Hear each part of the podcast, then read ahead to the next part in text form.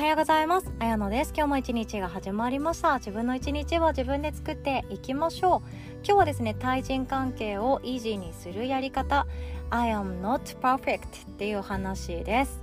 私もあなたも完全ではないっていうことです。でこれを理解するだけで自分の主観的なところですよね。自分の感情がいろんなもの手放していくことができますので今日はそんなお話をさせていただきたいと思っております。でその前に1点だけお知らせをさせてください。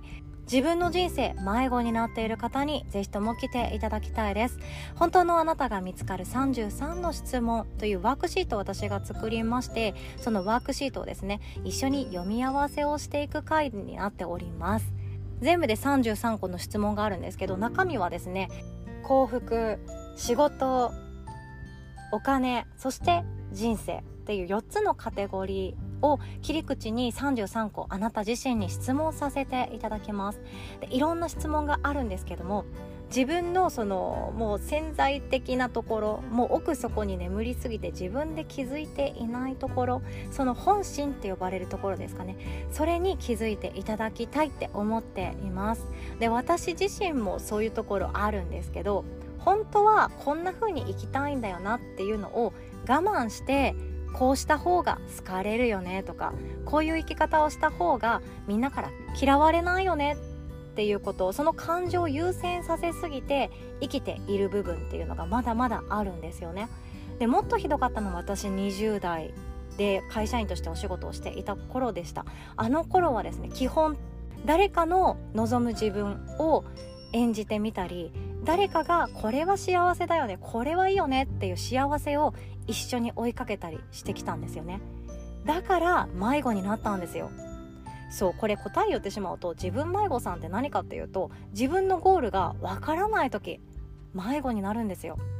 まあ以前の私がそうでした。大企業に入ってしっかりとお金も稼ぎながら仕事をして素敵な人と結婚してお家買ってそんでもってっていうような人生。これが私の知っている誰かに言われたから知っている幸せの定義になっていたんですよね。でも全然実際蓋を開けてみるといやそうじゃない方がいいよなっていうこともあったりそれに縛られすぎていて私の本当の幸せがどこにあるかもわからなくなってきていたんですよね。これって仕事で悩んでる方も多いと思います。例えば自分のやりたいこととかあとはやりがいに思うこと生きがいに思うことそして人生を通して生涯これやってみたいと思ったり自分の命をどうせ燃やしていくのであればこういうところこういう仕事で稼いでみたいなって思うものがあるはずなのになんだかちょっと分かんないっていう状態。これって自分迷子かなって思います。誰かにとってこの仕事って華やかで素敵だよねとか誰かにとってこの仕事はその労働時間の割に高収入でめちゃくちゃいいじゃんとかモテるよねこの仕事とか食いっぱぐれないよねとかこの仕事に就いたらもう不安はないよね安定するよねみたいな感じ。もちろんそういう仕事について満足できる人も中にはいるんですよね。やっぱり会社員にしかできない大きな仕事っていうのもあります。大企業を動かすって本当に会社員じゃないとできないですからね。そこで楽しめる人っていうのはそれでいいんですけどでもその誰かの幸せを追い求めて私も多分これかなと思って自分で考えず迷わず悩まずその何て言うか流れていく川にそのまんま乗っちゃったがゆえに自分のことが分からなくなってしまうことってあると思います。だから私たちは迷子になります。でも迷子になって抜け出せない人と抜け出せる人がいるんですね。この自分迷子さんっていうのを自分で解決できる人とずっと悩んでいる人がどっちもいます。どっちも知っています。どっちも体験したことあります。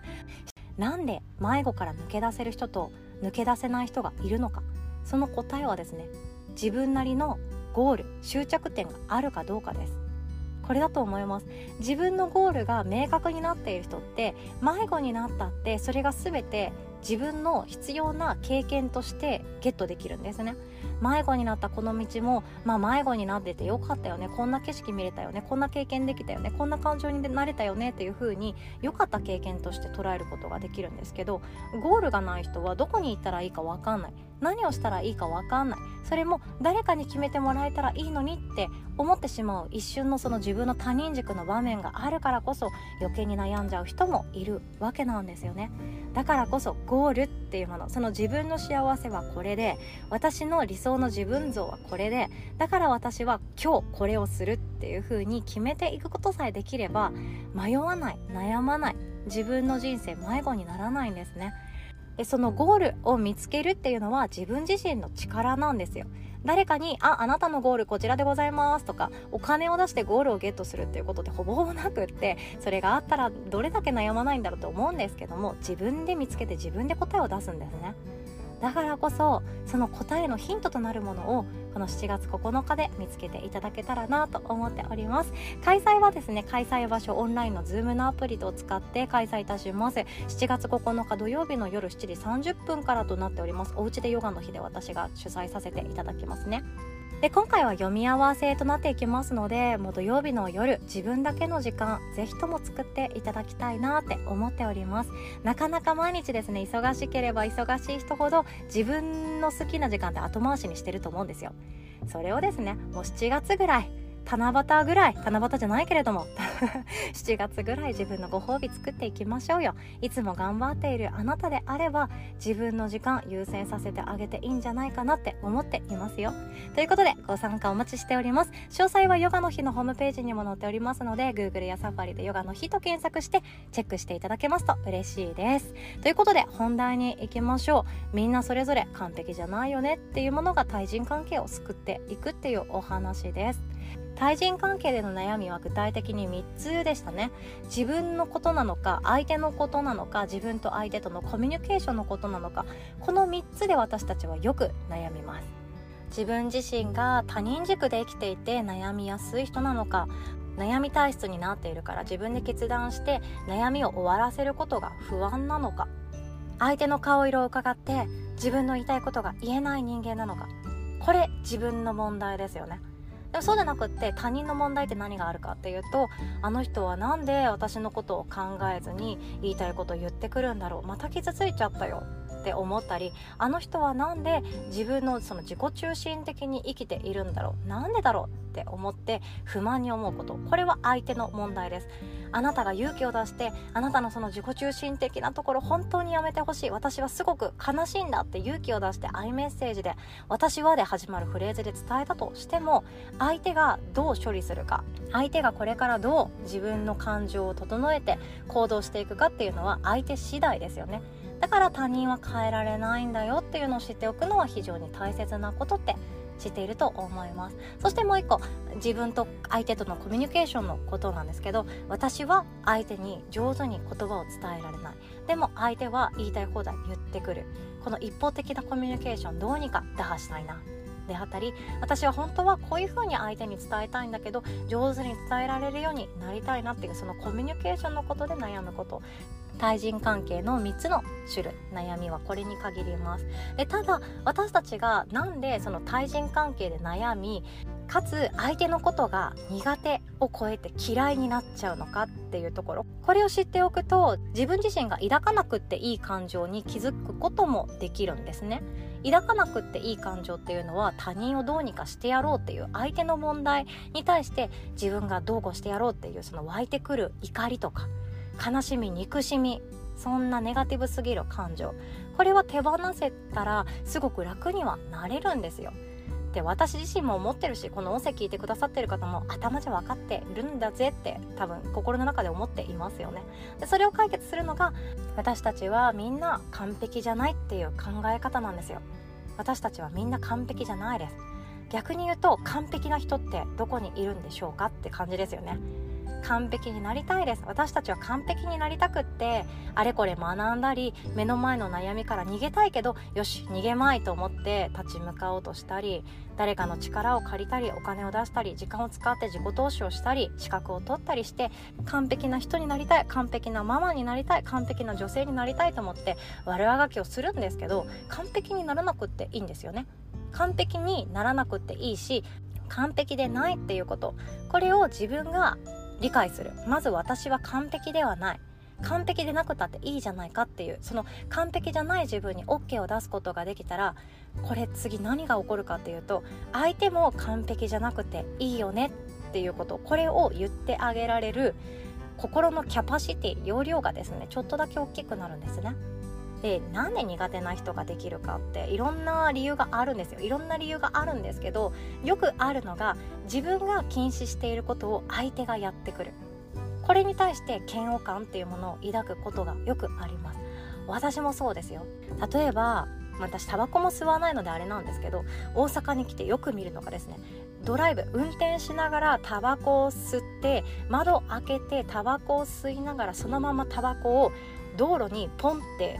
捨てるんですよ。これ結構な確率で見ます。1日1回は残念ながら見るんですよ。これ大阪縛りしたらちょっとね怒られちゃうんですけどこれちょっと悲しくなります。で私なんでこんなに悲しくなるんだろうだって私は警察官でもないし区役所の人でもないし道路これを作った人でもないのになんで悲しくなるんだろうって思ったら道端にゴミを捨てちゃダメだよねってちっちゃい頃から教わってそれをちゃんと守ってきたからすっごく悲しくなるんですよ。ってことなんですね。だからこれって今ちょっと公共的なお話をしたんですけどもっと身近にあると思います。他人の悪口そこにいない人たちの話をするのはタブーだよね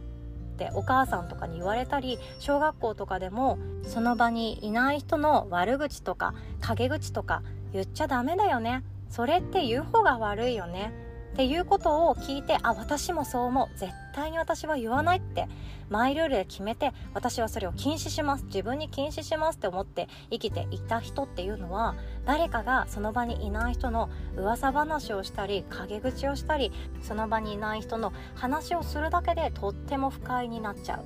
ていうことがあるんですね。自分が禁止している人がたくさんある人っていうのはそれだけ他人に対してうわ嫌だなって思う嫌悪感ポイントがめちゃくちゃ多くあります。だからといって他人にも寛容に自分にも寛容に何でもゴミポイポイしましょうねってそれはまた違う話なんですよね。社会的そして倫理的に違反することを私もよくないって本当に声を出して言いたいと思っているんですけれどもそうじゃなくてもっと身近な問題です。間違えることって誰しもがあります。その間違い1回の間違いで一生後悔する人もいますよね。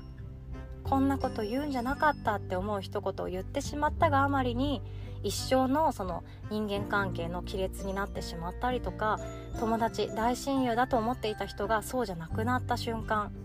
誰しもそういうこと経験したことあるんじゃないかなって思うんですよね。自分の言ってしまった一言ポロンと出てきてしまった一言で一生後悔する人もいます。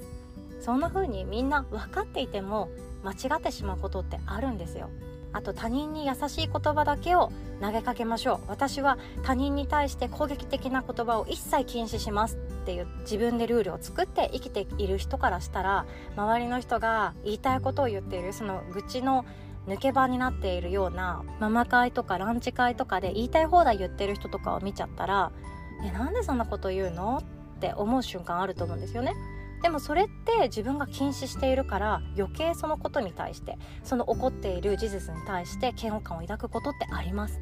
でそれはそれで仕方がないんですけど今度自分自身がそうやって禁止しているにもかかわらず機嫌が悪い時もあるじゃないですか朝起きてから夜寝るまで本当に残念なことばかりが起こったなみたいな。自分でこんな風を招いちゃったなみたいな日ってたまにあると思うんですけどそういう日に限ってやっぱり言いたいことをそのまま誰かに言いたいなとか話すだけで満足することもごめんだけど聞いてもらえないかなって誰かに話したいってそんな日もあると思うんですよね。誰かに聞いてくれるだけで救われる。心のゆとりがない時って誰にでもありますよね。そういう時に誰かに頼る力それが自分も完璧じゃなくて相手も完璧じゃないよね。まずは完璧じゃない自分を許してあげようよ。だから周りの人に頼る日があってもいいじゃないかってしてあげることすごく大切だと思っているんですよね。でこれですね外国の方とおしゃべりした時に言われたことなんですけど日本人ってちっちゃい頃から周りに迷惑かけるなよって育てられてますよねっていう話これ聞いたことありますか？日本人ってちっちゃい頃から周りに迷惑かけないように自分で何でもできるようになろうねとか、まあ、小学校の高学年とか中学生とか特に自立しなさいって言われると思うんですよね。自分でこれから社会に出ていくから周りの人なんて泣いてても助けてくれないよ。だから自分でどうにかしなきゃいけないから自分でできるように何でもできるように自立しなさいって困ったことがあっても自分でどうにか解決できるようにたくさん勉強しておきなさいとか言われることってあると思うんですけど確かインドって真逆なんですってね。ちっちゃい頃から育てられるのはその日本みたいな言い方じゃなくって人間はみんな迷惑をかけるようなことしますと。失敗することもあるし誰かに迷惑をかけてあもう本当にこの人嫌になるわっていうくらい迷惑をかけてしまうこともあります。自分だってあるんですよ。だからこそ誰かに迷惑をかけることもあるから他人の迷惑には寛容になろうねって言って育てられるそうなんですね。どっちが心豊かなんだろうって思ったら私は後者の考え方が本当にいいな羨ましいなって思いました。誰かに迷惑かけることってありますよね。どれだけ教える立場になったってどれだけ情報シェアする立場になったって私はいつまでたっても絶対に完璧はやってこないと思ってます。私はこれからも悩むし悩み続けるし立ち止まるし自分のことがきっと嫌いになる時もあると思うんですよ。でもそんな時にも誰かに迷惑をかけたり助けを呼んだっていいじゃないか。そんな考えがあれば自分にもあ私完璧じゃないもんね。でも完璧じゃない私だからこそできる関係ってあるよね。完璧じゃない友達と完璧じゃない私だからこそ生まれる会話があるよね。共感があるよねって言い合える人生の方が私はちょっぴり幸せだなって思っています。なので私はですね誰かの迷惑とか失敗とかその過ちとかそういうものに少しずつ許してあげられるように寛容になれるような人間になりたいなって本当思っています。でまずは自分自身ですね。自分は完全じゃない。自分は完璧じゃない。自分はダメなところがあってそれでいいっていう。自分にまずは OK を出してあげるっていうところからスタートしたいなって考えています。今日はこんなお話でございました。最後までお聴きくださりいつも本当にありがとうございます。お互い素敵な一日を作っていきましょう。おしまい。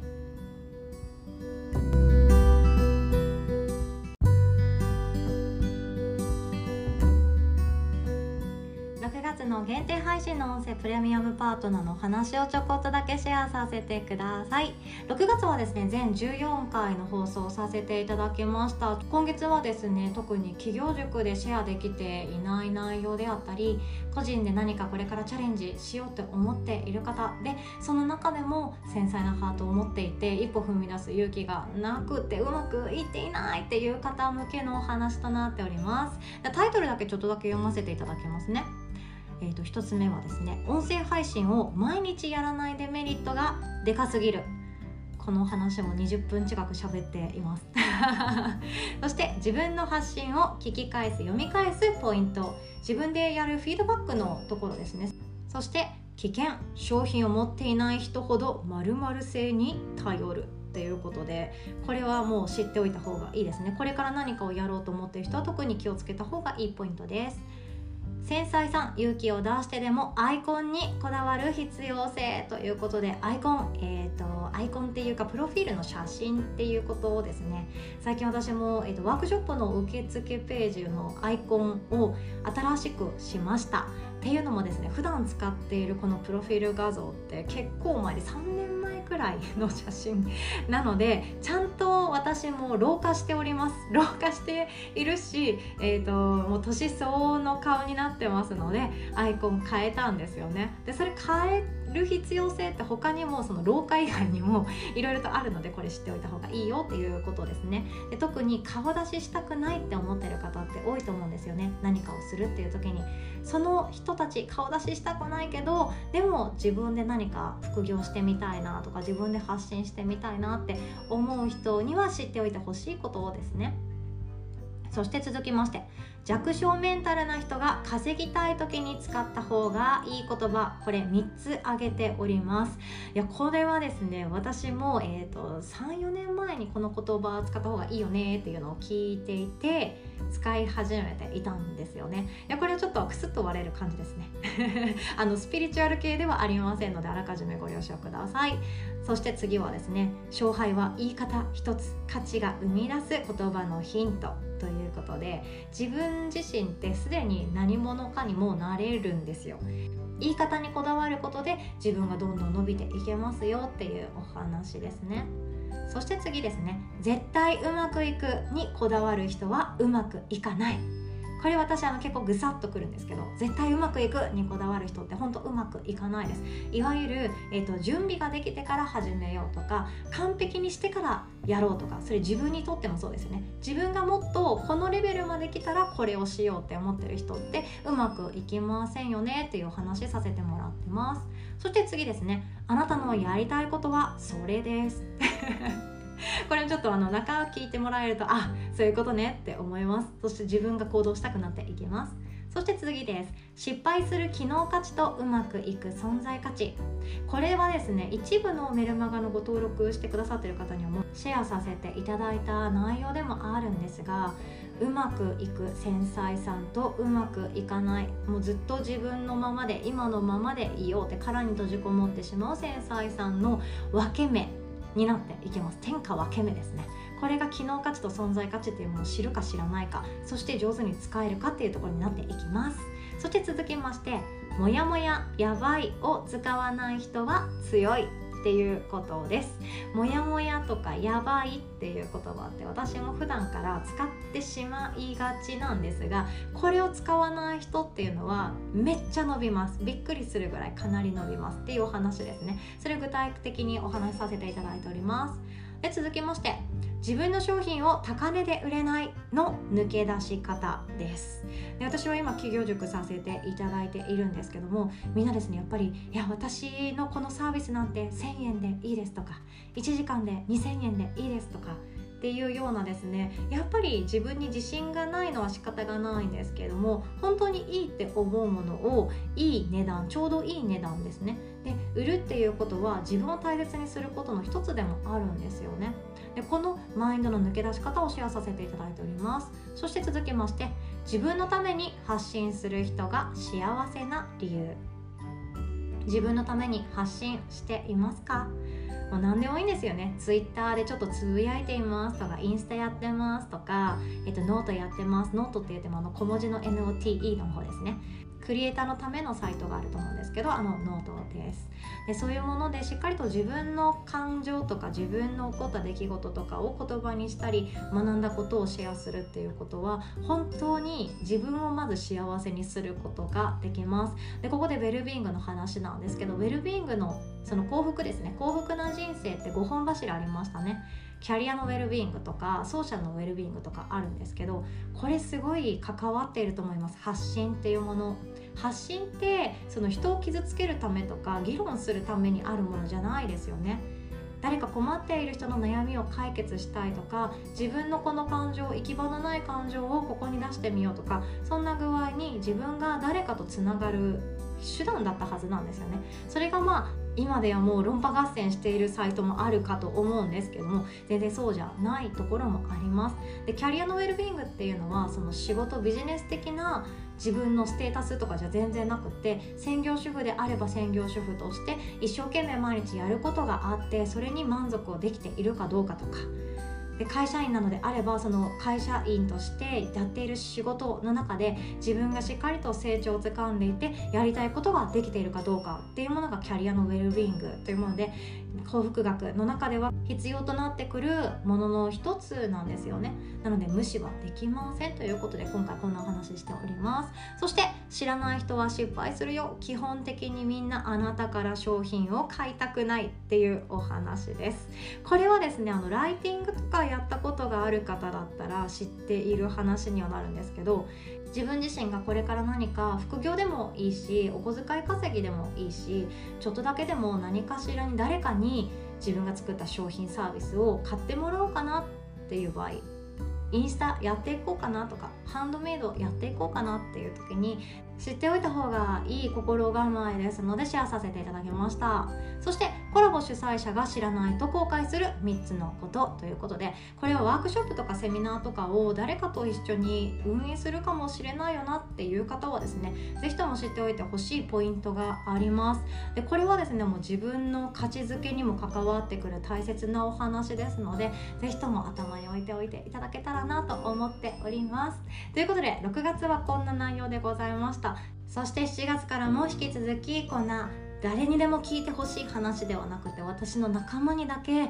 こそっとシェアをしたい話を定期的にシェアさせていただいております。今は2日に1回お話を届けているんですよね。最近私の話が長くてですね15分から25分ぐらいの音声のついたメルマガが登録してくださってる方の元に届くようになっております。で7月からはですねもうちょっと中身を具体化させていきたいなと思っておりまして、えっと、脱専業主婦脱 SNS ビジネス脱他人軸で行きたい人向けの自分が喜ぶ仕事をやってみたいなとか未来の自分が今日の自分を感謝してくれるような個人でのチャレンジの背中を押すようなノウハウであったりヒントであったりマインドっていうものをシェアさせていただきます。